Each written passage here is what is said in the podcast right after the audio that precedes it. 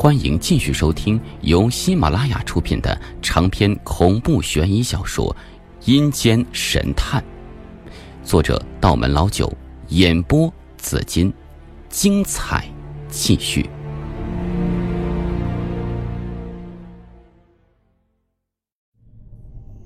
正当我在琢磨这副骨架到底哪里不对劲的时候，爷爷开口了：“杨二，你判断一下。”这人生前是做什么的？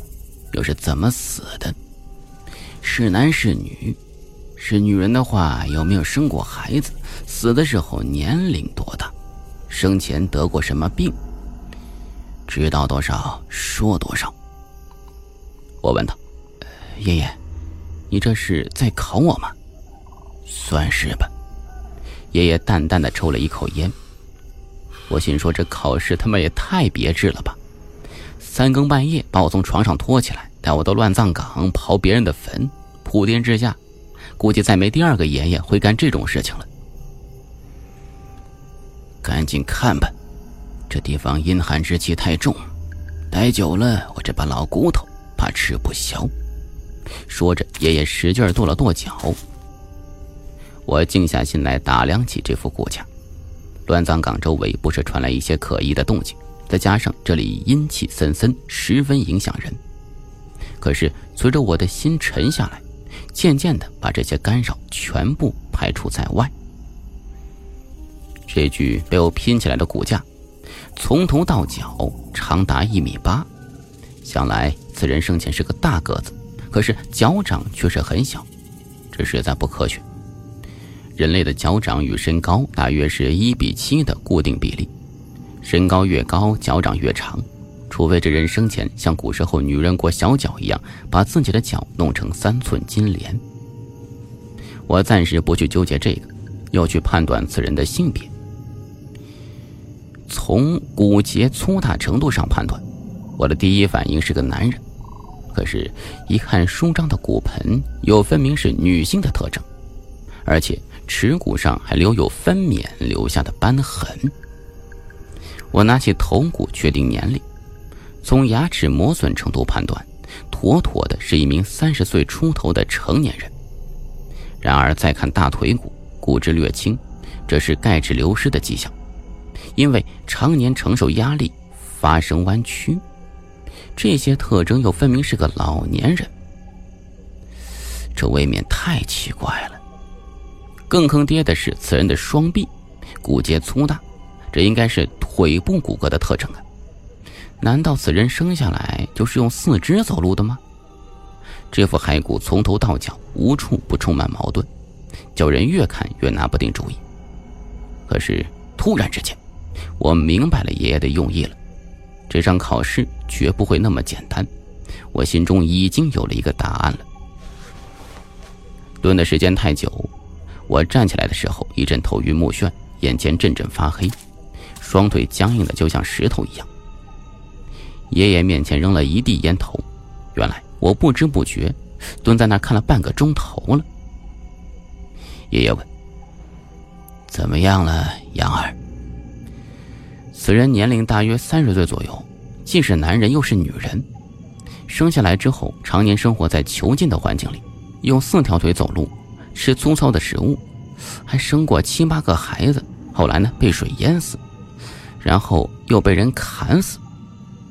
爷爷冷笑：“这就是你的结论。”我说：“对，因为这根本就不是一个人。”哦，爷爷来了兴致。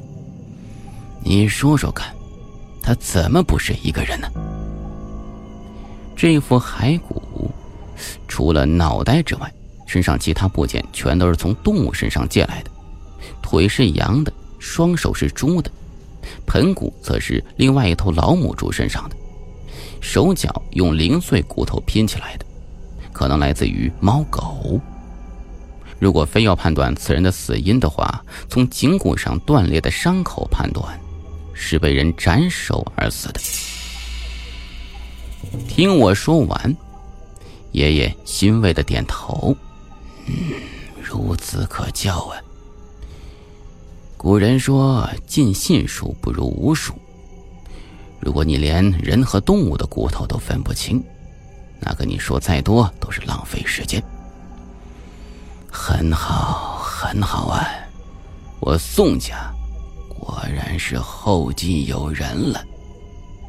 呃，可是爷爷，我说出心中的疑惑了，这副骨架到底是怎么回事啊？爷爷吸了口烟，说出了这副诡异骨架的来历。那是三十年前的事情。当时县城附近的杨树庄，有一个叫黄三的村民。黄三是个游手好闲的光棍，除了喝酒赌博、半夜翻寡妇墙之外，什么都不会。不到二十岁的时候呢，把自己的老娘给活活气死了。这小子当然没讨到老婆，整天四处借钱，村里人都十分嫌弃他。黄三在村里混不下去了，就外出打工。在这个工地干两天，在那个餐厅干两天，手上有两个钱呢，就跑去赌。有一次啊，他欠了五千块钱赌债跑路了，债主追到村里要钱，在当时呢可是一笔惊天巨款，足够在乡下盖几套不错的房子。亲戚朋友们谁也不想替他背这个锅，就都说不认识他。几天之后，有人在山路边捡到一个黑色塑料袋。里面装了一颗血淋淋的人头，立刻报了警。警方拍下照片之后，在报纸上登出认尸启事。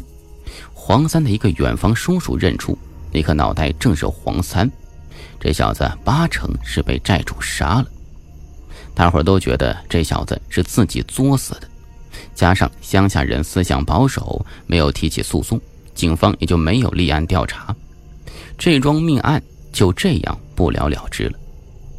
黄三的脑袋被送回村里，大家都觉得呀，黄家太惨了，又这样断了香火，黄三到死也没留下一具全尸，怕是会阴魂不散的。